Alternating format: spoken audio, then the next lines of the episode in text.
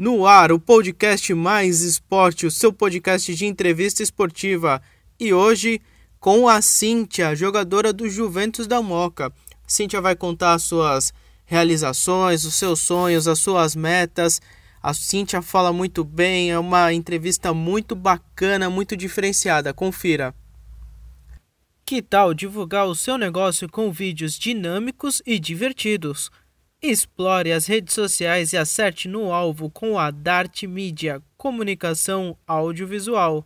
No Facebook e no Instagram, arroba Dart Media. Cíntia, muito obrigado pela entrevista, obrigado por fazer parte do Mais Esporte. Certo, muito obrigada, Rafa. Eu que agradeço a oportunidade. Cíntia, apesar da sua pouca idade, você já passou por vários clubes, tanto uh, nas categorias de base quanto no futebol profissional, né? Isso mesmo. Eu iniciei jogando bola, né? Na verdade, eu jogo desde pequena mesmo.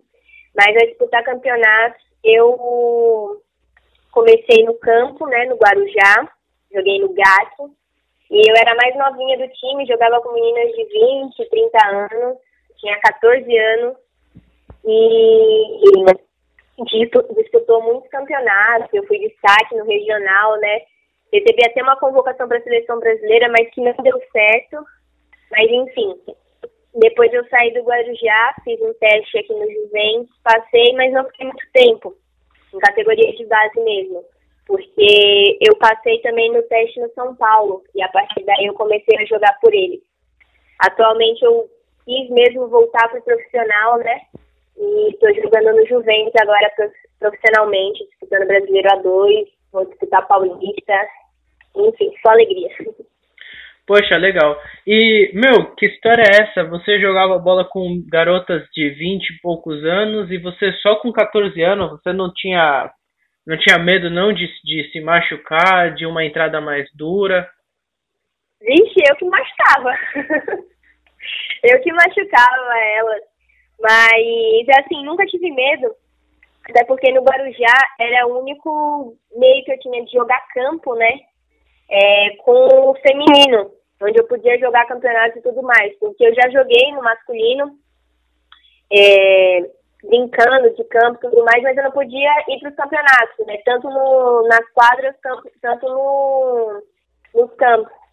Aí a única opção que tinha era realmente jogar com as meninas mais velhas. Eu nunca tive medo não, sempre fui para cima.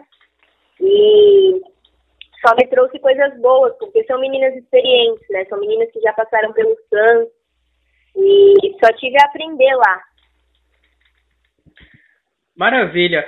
Cíntia, você disputou alguns campeonatos aqui pelo Guarujá, só que teve um específico que vocês se sagraram muito mais do que o esperado, né? Sim, foi no regional. Foi um campeonato bem difícil, assim, tanto em questões financeiras quanto para a equipe, assim, porque a gente ia disputar contra equipes mais fortes, incluindo Santos e Corinthians, né? E nem a gente acreditou na hora. A gente sabia que a gente queria, que a gente ia lutar até o fim. Mas quando a gente realmente conseguiu um resultado excelente pra, pela condição que a gente estava, a gente se surpreendeu. A gente ficou em terceiro lugar, né, nesse regional, apenas atrás do Santos e do Corinthians. E eu e uma amiga minha, a gente ainda conseguiu ter uns, uns destaques, assim, na, nesse campeonato, entendeu? A gente recebeu uma proposta para a seleção brasileira, como eu falei, não deu certo, mas, assim, esse feito pra gente foi muito histórico e eu, se eu não me engano, tá, é falado pelo Guarujá hoje, até hoje, né? Até os dias atuais. E aí, por que que não rolou a seleção brasileira? Então, na verdade, foram uns problemas de comunicação mesmo, né? É, a gente, eu e a Isadora, que hoje está no Atlético, é, eles chegaram para falar com o nosso técnico, né, que era o Guilherme, e avisar que a gente tinha se destacado muito no campeonato, eles já vinham observando e que a gente estava pré-convocadas. Mas ele depois nunca mais deu uma explicação, né? A gente nem sabe se realmente era uma pessoa da seleção mesmo. nunca mais deu explicação, esse saiu a convocação e nós não fomos informadas. Então, por esse motivo não deu certo. Mas seleção brasileira ainda está nos planos da, da sua trajetória, né? Com certeza, com certeza. É uma coisa que eu peço todo dia. Sempre fica na minha cabeça, sonhando, querendo e correndo atrás. Porque é a seleção brasileira, né? Quem não sonha em vestir a amarelinha? Não sonhar, não tinha ambição. Mas eu sonho muito, então vai dar certo. Quem sabe mais pra frente. Legal. Hoje você está jogando no Juventus, na Sim. grande equipe do Juventus da Moca, respeitadíssima aqui no estado de São Paulo. Mas você Sim. já teve uma passagem por ela lá atrás também. Sim, sim.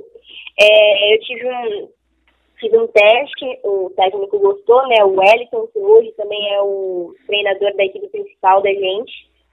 Ele me avaliou direitinho, falou que gostou e eu comecei a treinar com as meninas da minha idade. Então eu subi e descia um, acho que três vezes na semana, se não me engano, para treinar com elas. E ele já queria me subir para a categoria principal. Eu gostei muito quando ele falou isso na época, mas eu também tinha feito um, um teste pra, no Centro Olímpico, na verdade. Eu nem sabia que era São Paulo. E acabei passando, felizmente acabei passando. E entre jogar numa categoria principal, que ele ia me subir, e jogar no São Paulo, quando eu descobri que era o São Paulo, eu decidi ficar no São Paulo porque ele jogava meninas da minha idade. Eu, naquele momento, né, eu pensei, ó, isso vai ser bom para mim porque eu vou aprender coisas que às vezes eu hoje ainda não posso ter maturidade. E foi o que aconteceu. Eu passei pelo São Paulo. Foi um dos melhores e um dos piores momentos da minha vida, da minha vida de atleta, né? Foi eu vivi ali. Os melhores porque foi quando eu cheguei, porque eu estava no auge, assim, jogando bem e tudo mais. Joguei o Campeonato Brasileiro por ele, 16. É, foi um excelente campeonato que a gente fez. E teve um momento da, da minha trajetória no São Paulo em que eu não estava mais tão bem. Foi os momentos onde eu mais aprendi, né? Eu não estava me sentindo bem, não estava tendo um bom desempenho, mas eu aprendi muita coisa lá. Sou grata por todas as coisas que passei lá dentro. E aí, quando você você passou por esses altos e baixos no, na equipe de São Paulo, você pode tirar o que de aproveitamento que hoje você não vai aplicar no, na Juventus para que aconteça a mesma coisa? Então, a parte de. Uma das coisas que eu tive bastante lá que pesou, e foi o que mais me deixou mal, foi a autocobrança, minha mesma. E essa autocobrança me deixava para baixo. Essa autocobrança excessiva, né? Ela me massacrava, digamos assim, e eu não conseguia obter aquele bom desempenho.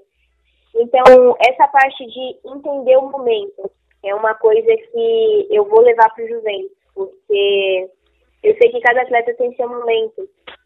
Então, eu preciso aceitar os momentos que eu vou estar passando. Vai ter momentos em que eu vou estar no auge, vai ter momentos em que eu não vou estar no auge. E tá tudo bem, entendeu? Que essa é uma das coisas que eu vou levar para o Juventus e o não entender isso seria uma coisa que eu não iria levar.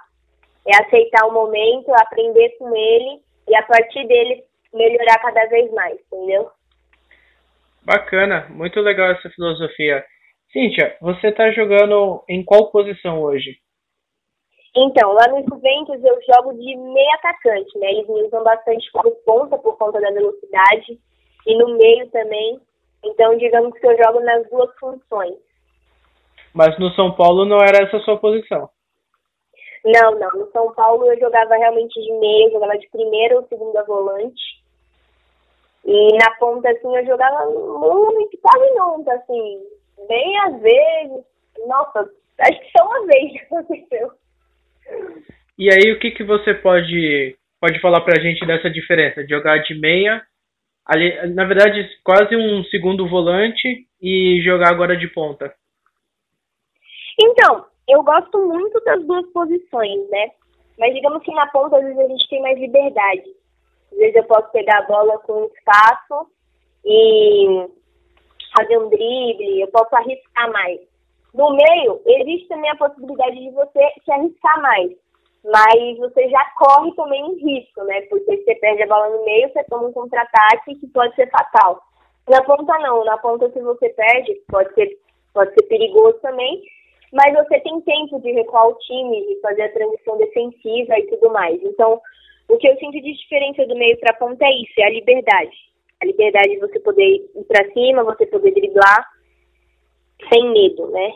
Sem ter aquela, aquele negócio, caramba, se eu perder a bola aqui, pode dar muito ruim. Eu estava preparado para fazer uma pergunta, só que é baseada na tua resposta, eu vou te fazer duas. Primeiro, eu queria que você me falasse quem são os, uh, as pessoas que você admira na tua posição hoje, de ponta, tanto no, na categoria masculina quanto na categoria feminina. Sim. Na verdade, na categoria feminina, eu de ponta, assim, eu tenho um pouco de tipo, ah, não me inspiro muito em tal pessoa e tudo mais. Mas na masculina eu me inspiro muito no, no, Cristiano Ronaldo, né? O jeito que ele joga, na verdade, muito mais o jeito que ele trabalha. E, e assim, uma curiosidade aqui é que no futebol, eu respeito algumas pessoas bastante, falo, caramba, essa pessoa fez uma, um caminho muito perfeito, né? Muito bonito. Que é a Formiga, que eu gosto bastante, que joga no meio, né? E a Marta, que eu também gosto, e também é uma das pessoas que eu falo, assim, da, de jogar como atacante de pontos e tudo mais, mas ainda tem um pezinho mais atrás, assim, não é uma coisa que eu falo, ó, oh, me espelho demais nessa pessoa, não. E, assim, uma curiosidade que eu falei que eu ia falar é que dentro do futebol, é difícil ter uma, uma pessoa que eu fale assim, eu me inspiro nela. Eu me inspiro muito mais no Ayrton Senna.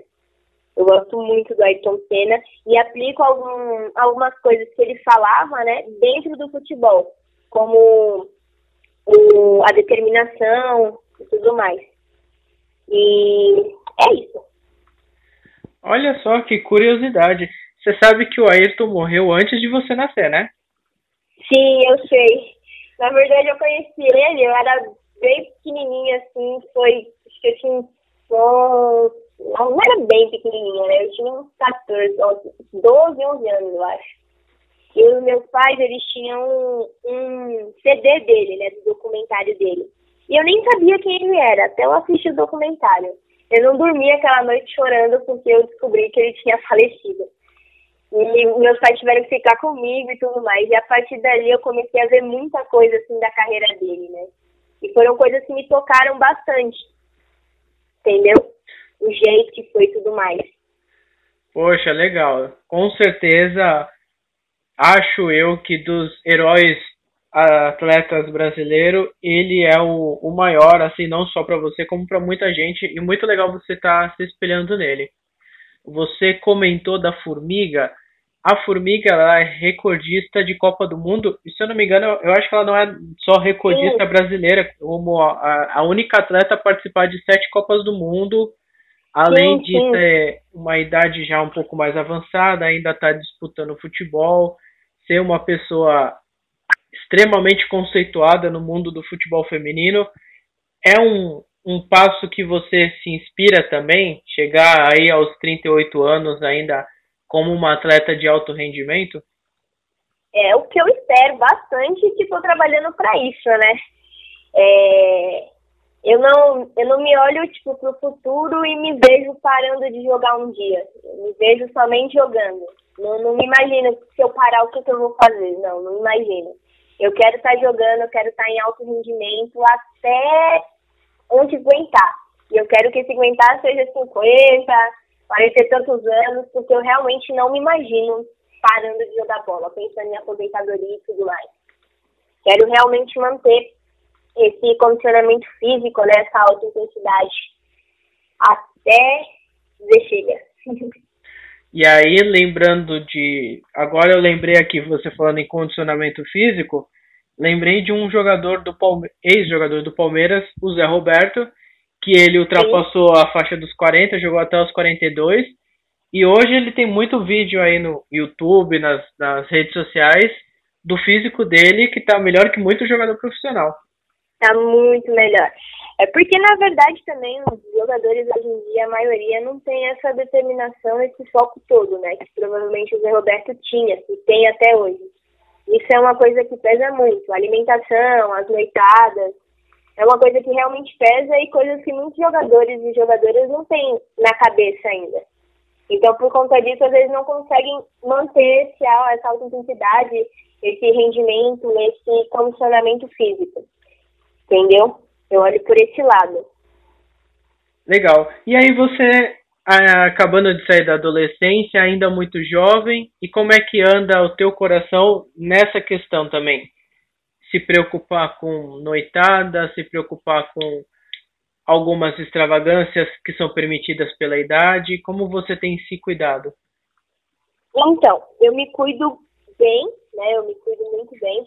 E Ainda mais que no momento que eu passei em São Paulo, que eu estava, eu fui morar sozinha, né? Primeira vez, tudo mais, morando dentro do alojamento, amigas. Naquele momento eu me dei uma perdida em questão da minha alimentação, eu comia bastante besteira. E acabei tendo um pico no colesterol bem alto, assim. Mas quando aquilo aconteceu, eu coloquei a mão na consciência e falei, não, isso não pode acontecer. E aí eu fui retomando a minha alimentação de novo tudo mais. E hoje eu sou vegana, né? É uma curiosidade também.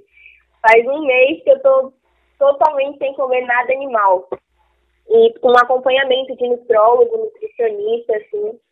E em questão de noitadas e tudo mais, eu nunca fui uma menina muito de, de sair de noite pra rolê. Ainda mais quando eu sei que tem jogos pela frente, sabe? Sempre fui muito de, ah, tem jogo? Não, vamos cuidar pro jogo e tudo mais. Próximo final de semana não tiver, tudo bem, aí sim, vai sair um pouquinho, mas sempre me cuidando, cuidando bastante do meu sono, principalmente, além da alimentação. E em relação a quando chega as férias, aí é que eu realmente me permito a vir à noite, a ir para as baladas, a ir para os shows, a curtir bastante com os amigos e tudo mais. E aí você, agora nessa sua vida vegana, como é que você tem lidado com a questão da falta de proteína? Porque todo mundo lembra que a carne tem proteína, mas as pessoas acham que só a carne tem proteína, né? E aí o que, que você tem feito? Hum. Na verdade, assim, isso é um grande engano, né? Por conta dos passados, pessoas passadas também falavam que carne né, é top, isso, aquilo. Mas na verdade não. Se você pensar por um outro lado, a os nossos, o boi, a vaca, eles se alimentam do quê? Do pasto, certo? Então, os alimentos vegetais, eles são realmente os, portadores da proteína, de maior proteína. O boi, a carne do boi, do porco que a gente come, são somente os intermediários, entendeu?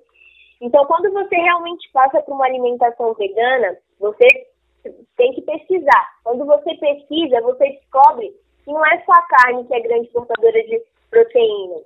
A carne, ela tem sim as proteínas, tem bastante é, que a gente precisa da alimentação, né, ainda mais para um atleta. Mas na, na culinária vegana, na culinária vegetariana, é, a gente só tem que juntar um vegetalzinho de cada para obter toda a proteína que a gente tem na carne do boi. E aí a gente consegue até obter um, um melhor percentual de proteína, de carboidrato no corpo, mais até do que na própria proteína animal, entendeu? Muito eu bom. Eu bastante antes de começar, né? Eu vi bastante coisa. Tanto é que eu falei para vocês que eu tô com acompanhamento com nutrólogo, nutricionista, que me passam bastante coisas disso também. Então, assim, não é um trabalho que você deve fazer sozinho, porque você precisa conhecer os alimentos de alimentos de que realmente vão te dar todo, toda a energia que você vai precisar para estar tá fazendo uma atividade em alta intensidade, entendeu? São profissionais que conhecem realmente. Então, você realmente precisa desse acompanhamento quando você é atleta e vai se tornar um vegetariano, um vegano. Poxa, muito legal. Agora que você falou sobre atleta vegano, é, você conhece uma outra atleta vegana que seja do futebol? Eu tenho um nome aqui para te passar. Alex Morgan. É exatamente nela que eu estava pensando agora. A atacante da seleção americana. eu virei vegana. É, e se eu não me engano, a Venus Williams também é. Mas a Alex Morgan eu sei que é, até porque eu já li matérias é, e ela deu uma, uma entrevista falando sobre isso, porque as pessoas lá nos Estados Unidos têm a tendência a ser sedentárias e serem obesas, e ela vai na contramão de tudo isso.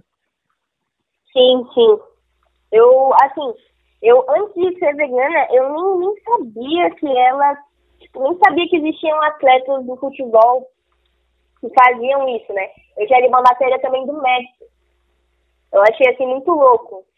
E quando eu descobri que ela também era, eu falei, cara, então eu tô no caminho certo também, porque muitas pessoas vieram, ah, você vai precisar de carne, ah, você, você é um atleta de alta intensidade, você precisa de, ter uma alimentação certa que vai suprir tudo isso.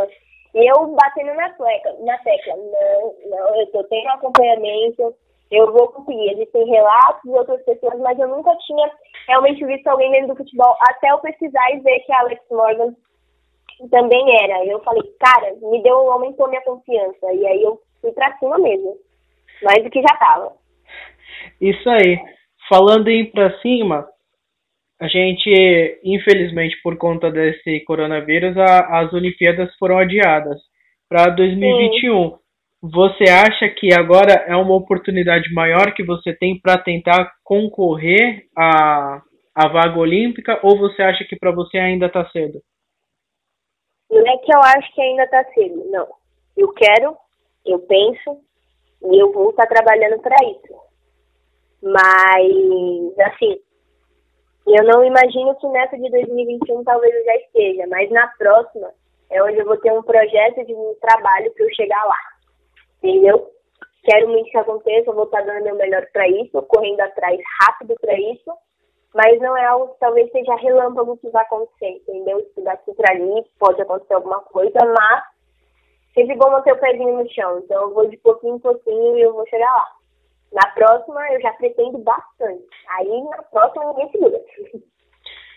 E seleção brasileira para disputar a Copa do Mundo e outras outras competições da modalidade também é um sonho. Sim, muito sonho. Meu sonho em, bom, em jogar fora, né? Eu acho que todo atleta aqui no Brasil que é jogador, eles sonham realmente para a Europa e para os Estados Unidos por conta da estrutura que eles oferecem para gente. E eu sonho muito em jogar uma Champions League feminina. Olha que da hora. Muitas pessoas acham que não existe, mas existe. E a seleção brasileira, eu sonho em ser campeã mundial, em ganhar uma Olimpíada, em um campeonato sul-americano. Eu, eu, sonho bastante, ainda mais que eu já vi amigas minhas da minha idade que estão na categoria de base da seleção ganhando e conquistando isso. Então isso aumenta o desejo de você estar tá correndo atrás, entendeu? E eu realmente sonho muito e corro muito atrás para isso acontecer. E aí você falou de jogar fora do país, falou da Champions League feminina, que é muito forte, por sinal. Campeonato americano, Sim. que ao contrário do masculino, o feminino é extremamente competitivo e muito competitivo. forte. E qual, qual ou quais os clubes que você almeja chegar um dia lá fora? Cara, eu gostaria muito de ir lá no PSG. E eu aumentei esse desejo por conta da formiga, né? De estar lá jogando lá e tudo mais. Então, eu gostaria muito de jogar lá. E aí hoje. Esse é o, é, esse é o maior sonho, assim, é o maior mesmo. Tem o Barcelona também, mas PSG pra mim ainda tá no topo. Hoje o PSG ele é forte não só no campeonato, não só na modalidade masculina, mas também na feminina e ele tem crescido bastante. Dos clubes um pouco mais antigos, não sei se você acompanha, tem algum time que você que te chame a atenção ainda, principalmente pelo nome e pela história? Dos times um pouco mais antigos, como assim? Ah, é, o Meia, que a Marta jogou durante muitos anos, é um time forte. Gold Pride é um time americano, o ah, New tá, York. Sim, sim. Então, na verdade, eu nunca tive essa, esse desejo de jogar nesse time. Assim. Eu acho que quando eu já passei a pesquisar, né, já eram mais o PSG, o Barcelona, então eu nunca fui nessas histórias um pouco mais atrás. E acho que por conta disso que eu não, não tive esse desejo de querer jogar nesses times. Legal. Cíntia, é, você é bem articulada, tão bem para falar como é com a bola. Você tem feito alguma preparação? Você tem media training? Porque você fala muito bem e a nossa entrevista já está batendo em quase 30 minutos e foi uma entrevista muito tranquila. eu tô lá nervosa. Você acha que eu tô falando bem, né? Ué, eu tenho certeza absoluta. Eu tava, tava lá nervosa, tinha que na verdade quando eu vou falar, eu fico tranquila, porque é só explicar o que eu realmente estou pensando, o que eu realmente já passei, o que realmente foi e tudo mais. Então acho que é mais tranquilo. Porque é uma coisa que tá sempre com você, então pra colocar pra fora é mais tranquilo, mais de boa. Quando tudo isso passar e voltar ao normal, sem quarentena, sem nada, poder fazer as nossas atividades. Que chegue logo esse momento. Que chegue logo esse momento a equipe do Juventus está disputando o Campeonato Brasileiro da Série A2. Isso mesmo. Como é que estão a preparação para disputar o campeonato? Quais são os pontos que vocês acham importantes? O que, que vocês acham que vai, vai dar para almejar esse ano? Então, nós esse ano nós, nós temos um objetivo, um objetivo que a gente está almejando bastante, que é estar entre os quatro finalistas a gente quer chegar na final, a gente quer ser campeão, mas um dos maiores objetivos é estar entre os quatro finalistas para subir para a Série A1. E, assim, a nossa preparação, antes da quarentena mesmo, a gente está tendo uma preparação agora, né, para manter o que a gente tinha, mas antes da quarentena, ela realmente estava excelente, a gente estava conseguindo é, suprir os objetivos dos nossos, dos nossos trabalhos, né, a gente estava com físico bom, a gente estava trabalhando bem, tanto é que a gente teve apenas um jogo do Brasileiro 2. Infelizmente eu não pude jogar porque eu estava com uma coxa machucada, eu estava com uma lesão, estava fazendo fisioterapia por conta de uma pancada. Mas a gente conseguiu ganhar de 4 a 0. Então isso já, o primeiro passo do campeonato já mostra o que pode ser o resto. Mas nunca duvidando porque o futebol é uma caixinha de surpresa. Então um jogo de cada vez. E Assim, em relação ao brasileiro mesmo, eu acredito e eu vejo que a minha equipe está totalmente focada, que os nossos, nossos preparadores físicos, nosso técnico, nossa comissão técnica por inteira, ela também está totalmente focada, totalmente alinhada para a gente conseguir realmente chegar no nosso objetivo, que é subir para o Brasileirão 1. E como todo time quer, a gente quer ser campeão. Mas a dificuldade do campeonato é um campeonato brasileiro. Então, quando você já fala brasileiro, independente se é A1 ou se é Série A2, é brasileiro. Então a vontade, a competitividade de todos os times que querem também a mesma coisa que a gente vai estar tá forte. Então a gente tem que sempre manter o pé no chão, um jogo de cada vez e a gente vai chegar lá. Isso aí, muito bom, dona Cíntia. Cíntia, eu quero agradecer muitíssimo você pela, pela oportunidade de conversar com você. Foi uma entrevista baita legal. Você fala super bem, tão bem quanto joga bola. Te desejo muitas vitórias e conquistas na sua vida, que você Amém. venha ser uma excelente atleta, não só multicampeã, mas também como o seu ídolo e herói Senna, que você tenha boas coisas para mostrar para as pessoas. E eu queria deixar aí o microfone aberto para você se despedir, para você mandar seus agradecimentos, mandar sua mensagem Fica à vontade para falar o que quiser. Bom, primeiramente, obrigada pela oportunidade que você me deu de estar aqui, né? E, assim, eu tenho que agradecer muito aos meus pais por eu estar onde eu estou hoje. Ao meu pai, a minha mãe. Porque se não fosse por eles, eu não. Eu teria desistido, eu teria continuado mal, né? Entre aspas, assim. E por conta deles, pela ajuda, pelo, pela ajuda e pelo suporte que eles me deram, é, hoje eu estou aqui, eu estou re, realizando um sonho de estar jogando um brasileiro de novo, né, numa categoria profissional agora. E assim, tudo que eu estou vivendo, tudo que eu já vivi e tudo que eu ainda tenho para viver, eu só tenho a agradecer a eles, porque eles são pessoas que me apoiam bastante. E para quem está ouvindo, se é pai, se é mãe de atleta, cara, incentiva seu filho, incentiva porque vocês não sabem a total diferença que isso faz na vida e no desempenho dele. Então, obrigada, pai, obrigada, mãe. Eu amo vocês. Tá aí, essa foi a Cíntia, jogadora profissional de futebol, jogadora do Juventus. Muito legal essa entrevista, ficou muito bacana mesmo. Se você ainda não acompanha a gente lá nas redes sociais, segue arroba podcast mais esporte. Segue a gente aqui também no Spotify e até a próxima. Tchau, tchau. Que tal divulgar o seu negócio com vídeos dinâmicos e divertidos? Explore as redes sociais e acerte no alvo com a Dart Media Comunicação Audiovisual. No Facebook e no Instagram, arroba Dart Media.